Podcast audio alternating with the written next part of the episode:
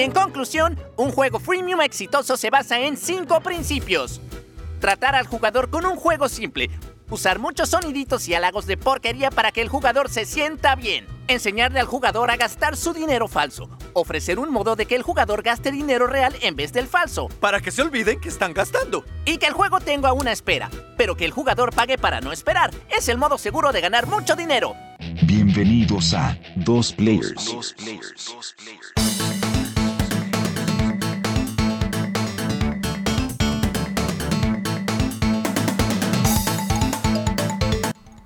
Bienvenidos al episodio 27 de Dos Players. Me encuentro con Eric. ¿Qué tal amigos? ¿Cómo están? Bienvenidos nuevamente a su podcast favorito. Y yo soy Jonathan. Esta semana pues me surgió empezar con un tema principal que sería el de los zombies en los videojuegos. Esto porque pues vi una película que comentaré más al rato. Pues también, ¿no? Que han salido varios juegos como ahorita el Resident Evil 8, el Village. Entonces, por ejemplo, el más icónico, ¿no? Pues el Resident Evil 1. Ese fue el primero que sí me impactó a mí. Yo no lo pude jugar en, en lo que fue la consola original, que es el PlayStation, pero jugué el remake en GameCube y sí me impresionó cómo, cómo aparecían, ¿no? Todos los zombies, cómo jugabas y esa primera escena de cuando sale, ¿no? Que entras a la mansión y vas entrando a los cuartos y te encuentras con el primer zombie, como que esa sí marcó, ¿no? Marcó a, Sí. a varios jugadores en cuanto a lo que se podía contar en un videojuego y pues obviamente todos los siguientes Resident pues trataron sobre lo mismo, ¿no? Sobre el, el virus y los zombies hasta cuando ya cambió más o menos en el 4 ya cambió otra cosa, ¿no? Que era eh, otra situación, ya no eran zombies como tal, pero después eh, en otros juegos actualmente pues me acordé del eh, Zombie Army Trilogy o el Zombie Army 4 también Sí, que salió también. apenas. Son juegos que hasta te, bueno, a mí me impresionó, ¿no? El que te dicen así de sorpresa eh, que tienen a, al Hitler Zombie. Entonces, pues sí se vuelve entretenido, ¿no? Ajá, estar sí. jugando ahí con los con los diferentes juegos. ¿Tú qué has jugado, Eric? De, así que te acuerdes de, algún juego. Pues híjole, son demasiados, demasiados juegos de zombies porque pues es uno de los géneros que a mí me gusta mucho, en tanto en las películas como en los videojuegos. Y fue porque el primer juego de zombie que yo agarré fue Resident Evil 3 para el PlayStation. Yo sí jugué, lo jugué en la consola original. Y pues para mí el- nunca había agarrado yo un juego de terror, ¿no? Pues veníamos de cosas de Nintendo y Mario y todo eso y pues fue la primera vez que agarrabas un juego como adulto, ¿no? Ya con, con un toque adulto y ese esa sensación de, de persecución que te daban Nemesis, pues sí, para, para mí fue un gran impacto ese juego. Y otros juegos que, pues bueno, a lo, largo del tiempo he estado jugando que en cada generación, por ejemplo, cuando salió el, el Xbox 360 con el de este, el Dead Rising, Ah, sí.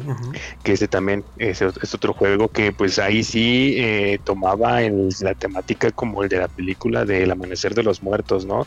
Un centro comercial, eh, una cantidad así increíble de zombies, pues donde podías matarlos de muchísimas formas, ¿no? Desde carritos para podar y, y podías armar tus, tus, o sea, ensamblar tus armas de diferentes maneras para y pues, con poder hacer tiempo, como ¿no? También. ataques más especiales. Ajá, ¿no? Y era un juego que pues realmente tenías que hacerlo en el tiempo necesario, te daban creo que si no mal recuerdo tres, cuatro días, se supone que ahí en el juego que eran como unas siete u ocho horas, Ujú. tenías que acabarlo así completamente, ¿no? Pero pues sí, también fue otro juego de los que pues yo lo vi y me impresionó, pero ahí por el- la cantidad masiva que ya manejaban y procesaban ahí de zombies, ¿no? Sí, de hecho eso era lo, Y últimamente. Lo importante, Ajá. digamos que lo impresionante más bien en la época, ¿no? Que decías, ¿cómo en una consola puedo ver a tantos personajes al mismo tiempo y que esté yo ahí en acción, ¿no? En el juego. Es- Eso era lo que impresionaba. Y pues ahora sí como dices, ¿no? Eh, ese juego fue el que pues también demostraba ¿no? las capacidades de la consola que incluso eh, también para el Xbox One se, pues, sí, utilizaron la misma el mismo juego como para demostrar las capacidades que fue pues, el Dead Rising 3, El 3, si ¿no? me equivoco el que salió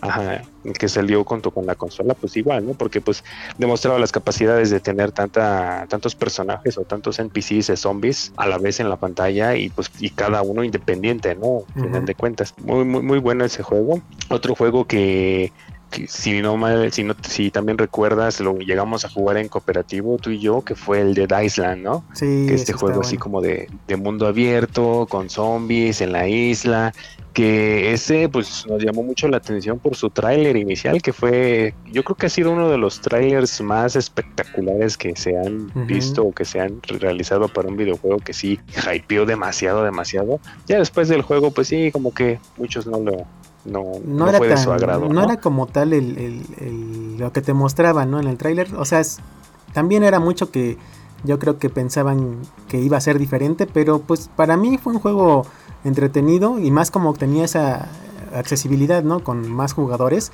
como dices tú que lo jugamos, era un juego entretenido para jugar con amigos y aparte pues te venía con lo de las armas, ¿no? Que podías igual se desgastaban, podías construir varias, eh, cada uno de los personajes tenía diferente pues como habilidades para pasar ahí en, esa isla que también se veía medio grande, ¿no? Y tenía muchas misiones extra para rescatar a varias personas o hacer otras cosas diferentes. Y pues al final ese juego, como dices, sí llamó la atención por el tráiler. Y apenas lo vi, viendo este tema, se, digo, revisé otra vez el tráiler y creo que tiene como unos 10 años o un poco más. Creo que fue de los primeros en donde sí tiene millones de vistas, ¿eh? Porque tenía como 10 millones de vistas. Sí, ese tráiler eh, rompió, rompió el internet. Eh, no recuerdo exactamente en qué en que e creo que fue en un E3 que lo mostraron. Eh, no recuerdo cuál, cuál edición, pero sí, sí vino vino muy fuerte ese tráiler lo, lo hypeó demasiado, ¿no? Y también pues recordando de otros de otros juegos que pues eh, también son así de cooperativos que llegué a jugar. Creo que creo que ese sí no lo jugamos entre los dos, no recuerdo, el de Left 4 Dead. También ah, ese lo llegué a jugar bastantito. Que pues igual, no era un modo cooperativo, pero ahí sí era un modo eh, más lineal. Tenía una historia más lineal, no era de tanto de mundo abierto, pero ahí la acción estaba al tope, ¿no? Hacía full con, con, las brujas que luego salían ahí. bueno, le decíamos las brujas, ¿no? Porque pues eran muchos zombies así, mujeres que se aventaban, pero a lo loco y sus gritos te daban miedo, así realmente. Y pues ese es el preámbulo del que viene, ¿no? Que es el Back 4 Blood, que pues, realmente son de los mismos desarrolladores de este juego de Left 4 Dead, que pues la verdad yo también le traigo muchas ganas cuando salga, espero, que, lo pueda jugar y pues y jugarlo, ¿no? En línea, porque pues esa misma dinámica, ¿no? Así cooperativo, jugar en línea y este y estar derrotando a todos los, los zombies, monstruos, va a estar genial. Y, a mí ya por último, pues eh, uno de los juegos que también se me hizo interesante, que sí lo jugué en, fue en Wii, fue el de House of the Dead, que estuvo ahí. Ah, claro, claro. Una versión que es de o sea, sí la recuerdo también en maquinitas que te impresionaba, ¿no? Cuando ibas a las maquinitas y, veías ese, esa máquina con pistolas y que respondiera a lo que tú estabas disparando y aparte veías a los, tú decías ahí en ese momento, ¿no? Que gráficas, que, monstruos, qué cosas, ¿no? La, sangre y todo lo demás. Pero, pues, te digo, en consola, pues a mí me tocó más o menos lo mismo el de ir eh, viendo a los zombies, así a los monstruos. También es una, fue una gran experiencia, pero pues ya, ya ahorita vamos a esperar más a ver si de nuevo, ¿no? viene con esto del Resident Evil 8, que ya están creo que pensando también en el, en el 9, eso cuentan, pues que regrese tal vez un poco más eh, ese mismo auge ¿no? de esos juegos, pero pues ya veremos. Bueno, pues a continuación, pues ya vamos con las noticias de la semana.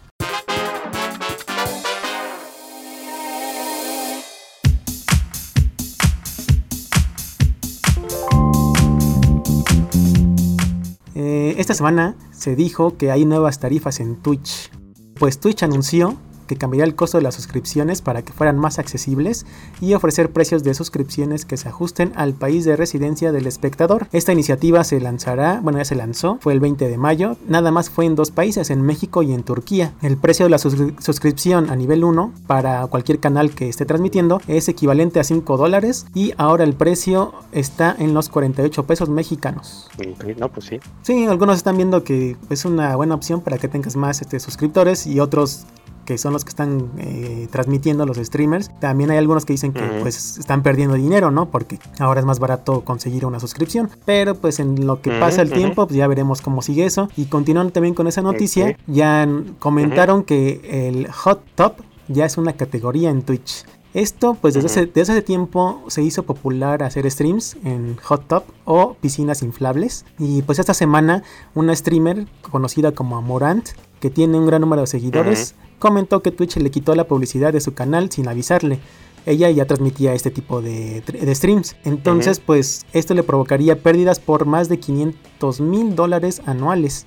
Y esto unos días después, Twitch publicó en su blog que respecto a este tema se creó una nueva categoría para hacer ese tipo de streams llamada Pools, Hot Tops y Bitches.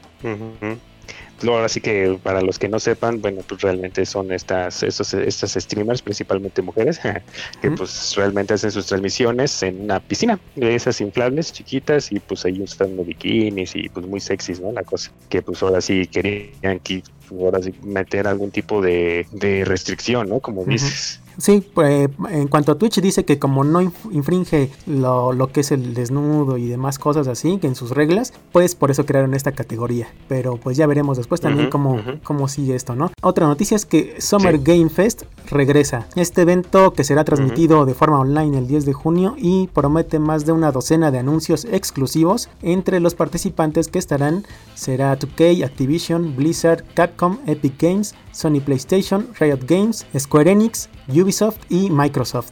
Y también habrá una presentación por parte de la banda Wizard.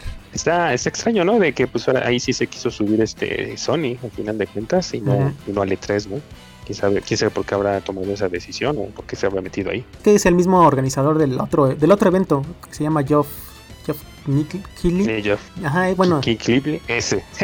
ese, ese yo. Difícil su apellido. Ajá. Entonces, pues yo creo que ya llevan una buena relación con él en cuanto a los otros eventos que hace luego, en cuanto a la premiación. pues yo creo que por eso se, subieron. También va, ya está la gran venta en la Epic Store. Esas son promociones de varios juegos que van desde un 25% hasta un 75% y empezaron el 22 de mayo, digo el 20 de mayo y terminará el 17 de junio. Esto también eh, nos informaron que ya está gratis el juego de NBA 2K21 en esta plataforma y se podrá reclamar hasta el día 27 de mayo además de poder obtener un cupón de 10 dólares que se podrá usar cuando se compre algún juego que cueste 14 dólares con 99 centavos en adelante. Pues Epic ahí sigue tirando la casa por la ventana porque pues otro juego gratis que recién bueno, no tan reciente, pero pues sí es de todavía de este año.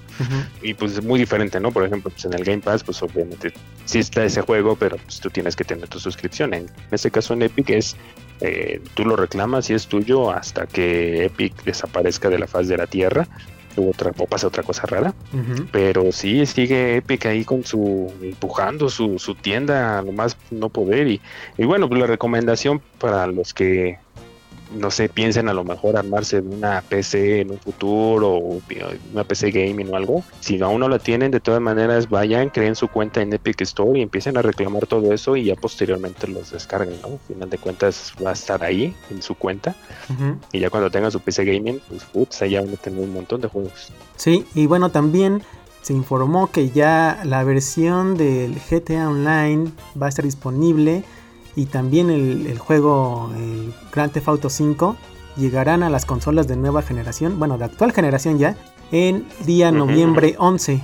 Y aparte que en la, en la consola de PlayStation, en la PlayStation 5, va a estar gratis el GT Online durante los primeros tres meses. Ok, ahí tomaron algún tipo de exclusividad con ellos, ¿no? sí, pues creo que esto no había pasado, bueno, yo no me acuerdo que haya pasado esto, que un mismo juego ya haya estado en este, o sea, haya cruzado tantas cosas que han hecho que un, el juego original, luego pasó a otra consola y luego a otra consola. Son tres consolas, tres generaciones. Sí, está cañón, es que es, el, es la gallina del huevo de oro de, de Rockstar, porque desde el Xbox 360 ahí está pegando duro en, en cada una de las generaciones y vuelven esta nueva ronda con esta nueva generación. Que ahí va a estar lo bueno, ¿no? Saber, bueno, no sé si en la nota dice si te lo van a vender a pues, full price o, algo. O sea, porque definitivamente vas a tener que volverlo a comprar, pero.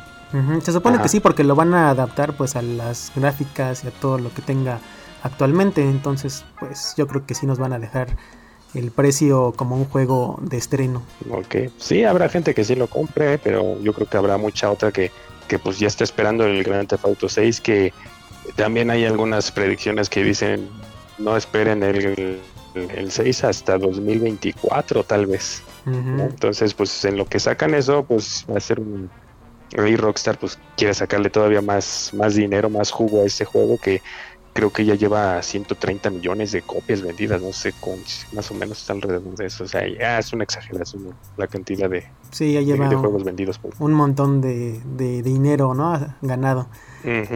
Bueno, también en la semana hubo chismes y en el cual nos dicen que Starfield solo saldrá en Xbox y PC. Este juego que es de sci-fi y RPG saldrá exclusivamente en Xbox y PC, dejando a un lado la posibilidad de verlo en PlayStation 5. Esto porque el desarrollador, que es de Bethesda, pues como ya habíamos visto hace un tiempo, ya forma parte de Microsoft y pues desean mantenerlo como una exclusiva en su ecosistema. Esto estaba en duda, ¿no? Por el tema de que este juego se había anunciado mucho antes de la compra de, de Microsoft hacia Bethesda y, y pues decían que a lo mejor todavía ese se tenía un contrato a lo mejor con Sony para que saliera y que eso sí no se podía romper ni nada, pero pero parece ser los rumores y los chismes dicen que no, que al final de cuentas sí es ya lo, lo adquirió con toda la IP, no hay ningún tipo de de contrato forzoso a que salga de Sony y parece ser todo todo, indi- todo indica que sí nada más va a salir para el ecosistema de Microsoft. También habrá un remaster de Crisis 2. Esto salió porque la cuenta oficial de Crisis en Twitter publicó un tweet referente a un personaje dentro del juego de Crisis 2, seguido de otro tweet con una imagen del juego, por lo que se rumora que tal vez vaya a pasar esto del remaster. Ujú, A ver, a ver si sí. Porque el Crisis 1 creo que sí es, este, es pues, lo- por lo que estuve leyendo, sí estuvo, estuvo buena la, la remasterización. Con uno que otro detallito, según pero, pero creo que el 2 fue el que pegó más, ¿no? Sí, A como que tuvo más línea. reconocimiento que, que el primero, que sí, siempre que ha salido un Crisis, siempre de- es algo como que decían que era el, el que mataba las peces por su, por su Ajá. poder gráfico, entonces que pues ahorita vamos a ver si con las nuevas consolas a lo mejor sale este remaster. Pero pues también se dijo en la semana que hay un nuevo posible juego de patinetas. Esto de acuerdo al baterista de la banda CK CKY, Jess Marguera, hermano de Van Marguera, que fue entrevistado para un podcast y él comentó que Activision estará desarrollando un nuevo juego de Tony Hawk debido a que la banda está trabajando con ellos en un nuevo título sin anunciar. Ok, ah, vamos a ver entonces, a ver de qué trata este. Sí, según esto por las buenas ventas que tuvo el, el juego de Tony Hawk 1 y 2, que apenas salió. Eso andan diciendo, ¿no? Que posiblemente sí haya otro juego. Va a estar difícil que, que pegue otro juego porque eh, la competencia más directa de Tony Hawk fue Skate. Skate. Y pues sí tuvo su, su público, sí, pero no, no como el que tuvo Tony Hawk. Después toda este, esta temporada que estuvo muerta de todo este tema de las patinetas, eh, ahorita con el regreso siento yo más que fue nostalgia que realmente como que el, el ambiente del patinete esté de nuevo en el aire, ¿no? En los chavos de ahora. Pero pues a ver, veamos a ver si, si pega. Y bueno, creo que en esta ocasión vamos a inaugurar un nuevo tema que será el de las filtraciones. Esta ocasión, un usuario de Reddit publicó que tiene información de una de las personas que hackeó a Capcom el año pasado, la cual revela el remake de Resident Evil 4. En esta filtración se dice que están en tratos de una exclusiva para PlayStation de 6 meses a un año y que será solo para consolas de actual generación. También que podrás cambiar la cámara de tercera a primera persona y que también querían implementar el modo VR, pero Facebook arruinó esa posibilidad con su versión VR del juego original. También habrán de regreso los nuevos modos, bueno, los modos que tenía el juego, que es Mercenarios, Separate Ways y Assignment Ada, que estarían de regreso y que será considerablemente más largo y el mapa más grande que el original, así como también que el juego tendrá conexiones con Resident Evil 2, Resident Evil 3 Remake y Resident Evil Village. Se veía venir, se veía venir. Con el éxito que tuvo el, los remakes, el 2 y el 3, ahorita el éxito que ya tiene el 8, Ujú. el Resident Evil 4 es uno de los más populares, creo, si no me equivoco, de, de toda la saga, porque pues ese es- también ha estado, ¿no? En todas las... En todas las consolas, en todos ahí, lados. En todas las consolas. Sí, sí, sí, sí, es- está en todos lados ese juego. Hasta hacen broma, ¿no? Está en el refrigerador, ahí está también ese juego. Era de esperarse, bueno, este, ahora sí que falta una confirmación oficial, ¿no? Pero pues, es- suena, suena lógico que, que empiecen a, a trabajar en el remaster. Ujú. Y bueno, a continuación vamos con lo que jugamos en la semana.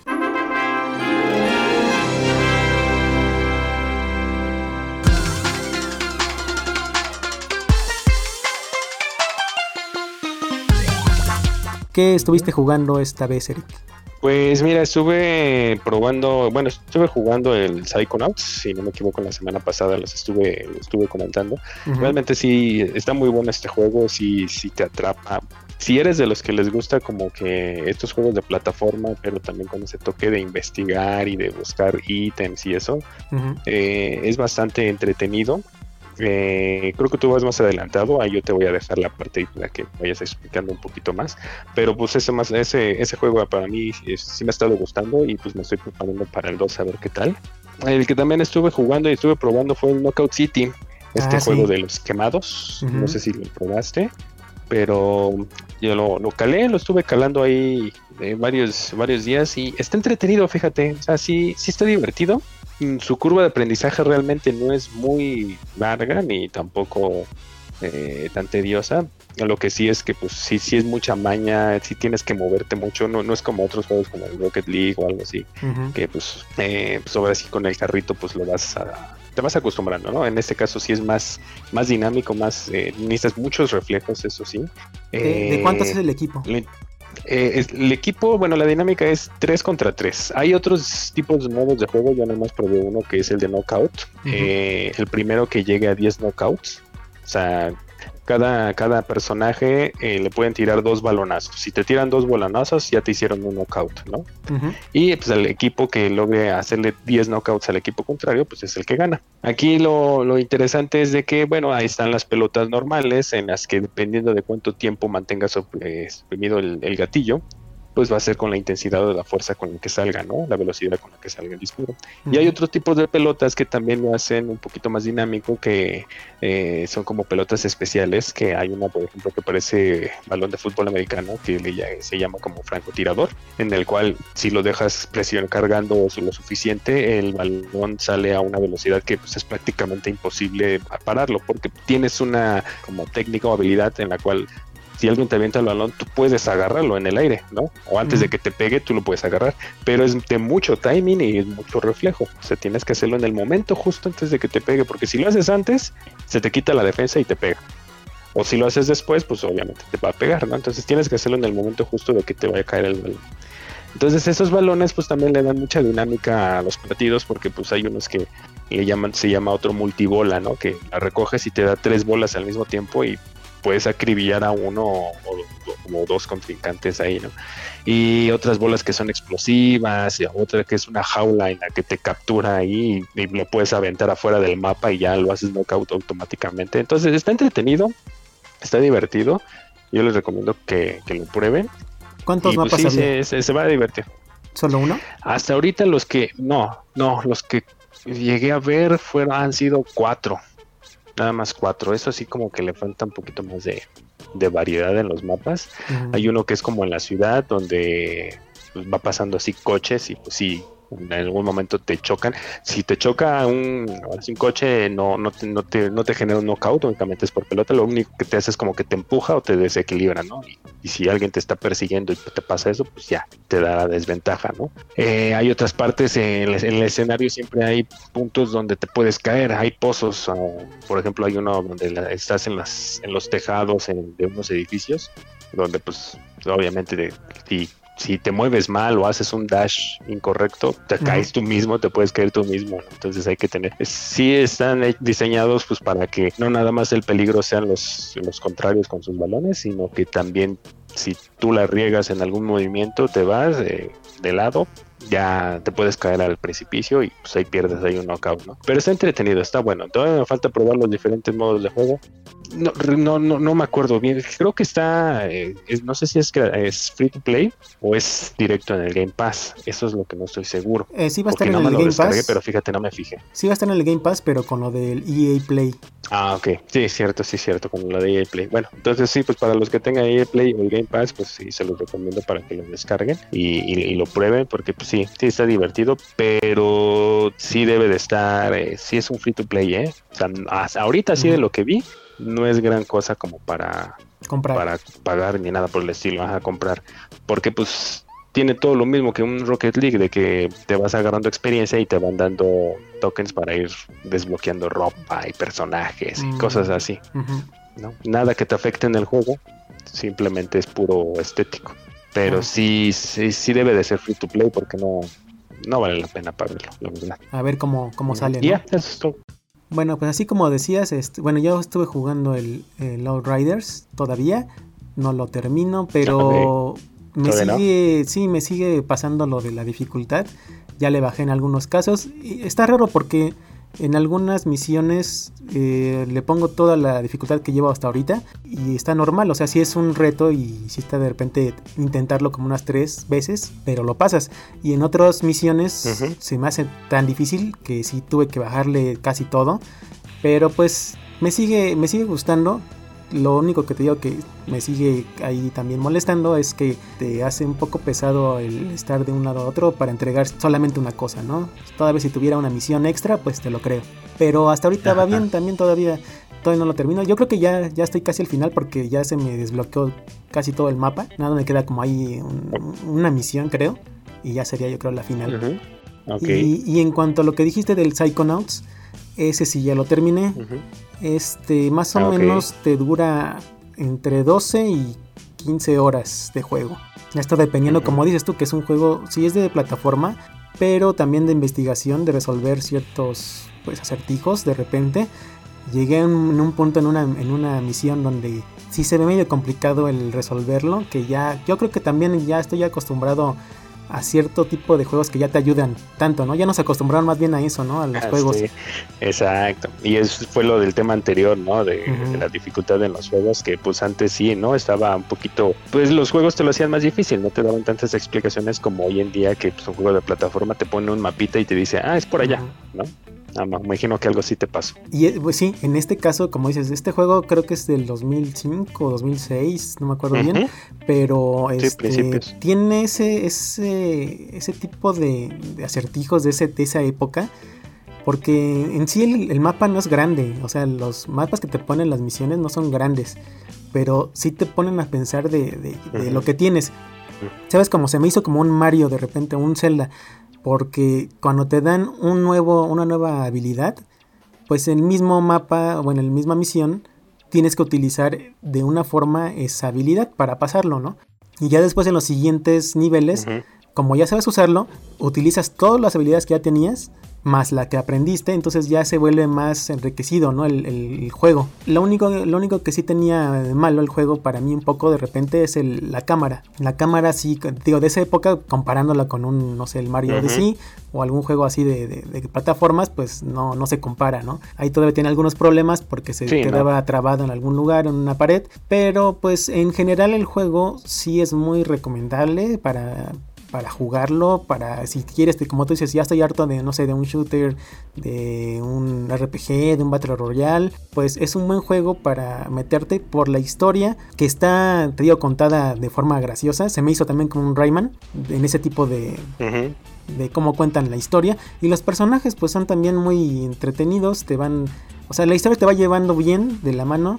Esto sí, también algunas cosas, te digo, se complican, como dices tú, para eh, investigar. Y un poco, un poco de RPG también, que tienes que ver, eh, equipar ciertas cosas para que tu personaje haga ciertas acciones, ¿no? O resuelva cierta misión. Pero en general es un buen juego. ¿eh? Sí, me, me gustó. Y yo creo que el 2 va a estar, pues, igual de bueno, hasta mejor.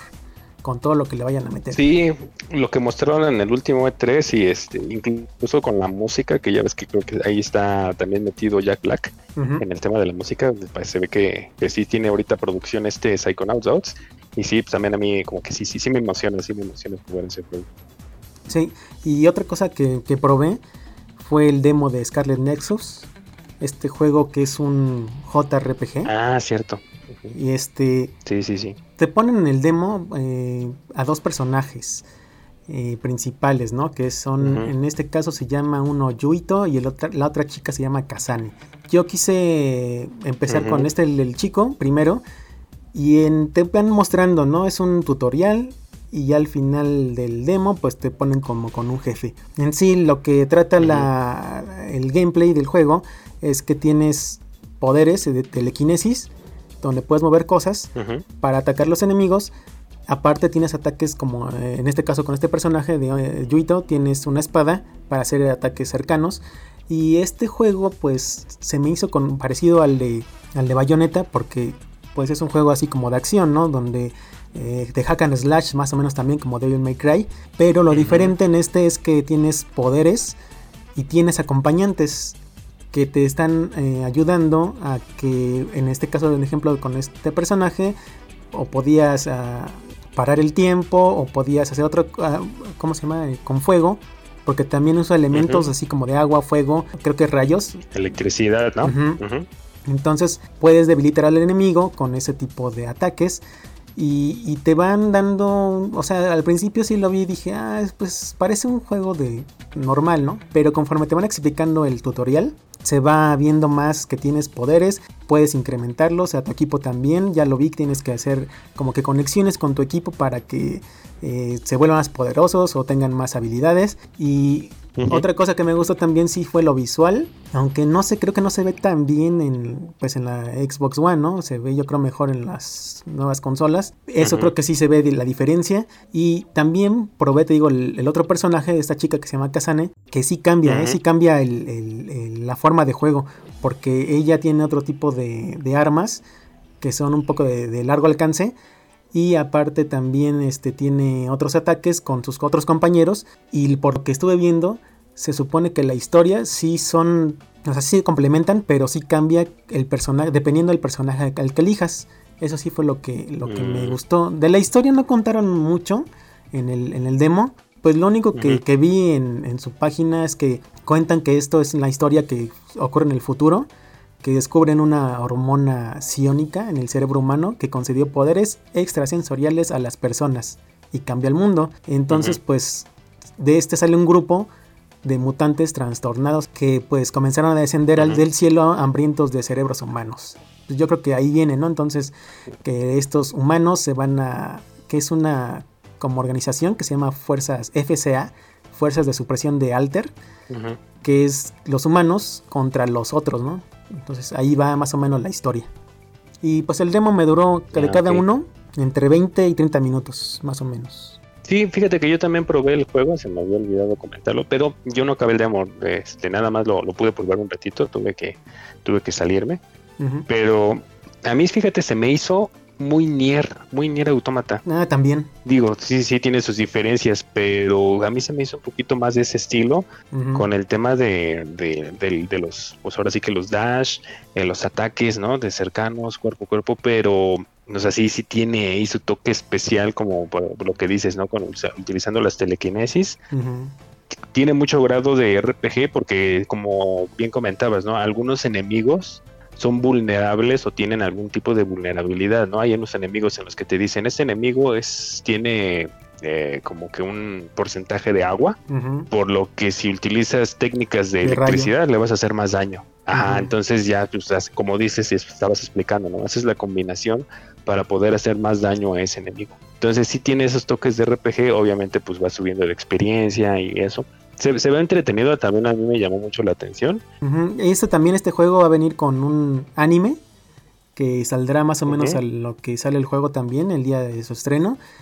Y otra cosa es que también eh, al final pues del demo te muestran eh, como un video musical de, este, de esta banda japonesa que se llama Oral Cigarettes, que es como de punk rock. Entonces también va a tener ese tipo de, apoyo, ¿no? Yo creo que sí le, van a, le metieron muchas cosas de, eh, te digo, para que se vea que sí, sí va a estar completo este juego, con el anime, más su soundtrack, más lo que venga. Por último, también vi una, película que se estrenó apenas en Netflix, que se llama Army of the Dead, que por eso también se venía al, tema principal de los zombies. Esta película pues se trata sobre zombies, sobre un, un, cargamento, así empieza la película, van transportando un cargamento, se dan cuenta que hubo un choque, un accidente y pues lo liberan, ¿no? Y esto lo liberan en Las Vegas. Entonces pues ya verás, ¿no? Cuánta gente hay ahí, entonces se transforman todos. De repente hay un grupo de, de personas que se reúnen por lo mismo de sobrevivir y a ellos les llega una oportunidad que llega una persona que dice que si porque ah para esto van a destruir van a vender unas granadas unas bombas para destruir según esto todos los todos los zombies pero eh, antes de eso tienen como 2-3 días, entonces un dueño de uno de los hoteles le, se acerca a este tipo de personas que sobrevivieron y les ofrece que pues hay un, una caja fuerte con millones de dólares y les dice que tienen que recuperarlo antes de que avienten la granada, bueno, la, esta la bomba y para destruir todos los, los, zombies y pues ya de ahí empieza todo lo que es el, la película, esta es de Zack Snyder, de la que ya vimos de que tiene puros efectos, ¿no? De explosiones y esas cosas. Lo único malo de esta película, o sea, sí está entretenida y todo, pero pues dura más de dos horas. Y luego, al final... Es que Zack Snyder siempre hace, siempre hace sus películas bien largas. Eh, al principio de la película te digo, todo está muy bien, te vas interesando en la situación. Como la primera hora que pasa está bien, pero ya después se vuelve un poquito lenta. Y lo que único que no me gustó es que de repente sí hay cosas que, que según son regla de los zombies, que pone él mismo en la película, pero al final como que no las cumple. Como que para hacer su final más grande no, no se cumplió lo que decía. Pero pues mm. para pasar el rato sí está entretenida. si ahí la quieren ver alguien, está en Netflix. Apenas se estrenó. Y ya dijeron también que va a haber una precuela. Que por eso yo creo que se, sintió larga la, esta película. Porque no te explican exactamente el, mucho de, lo, de los personajes. No te explican casi nada más que lo principal, pero por eso van a hacer una precuela, ya, la tenían planeada. Ajá, ya tenían planeada esta mm, situación y van a hacer una precuela y creo que ya están pensando en hacer una secuela también. Entonces, pues ya, ya veremos eso, pero sí está entretenida, ¿eh? Ahí de los, de los zombies. Ah, va, va, para checarla entonces. Está larga, pero bueno, ahí en, cachos, por lo menos igual me la he hecho. Sí. Y pues ya llegamos al final del podcast. ¿Dónde te podemos encontrar a Tierik? Les recuerdo amigos que me pueden encontrar tanto en Twitter como en Facebook como SoulBlind1985. Ahí para sus comentarios, dudas, quejas, sugerencias, todo lo que deseen. ¿Y a ti dónde te encontramos, John?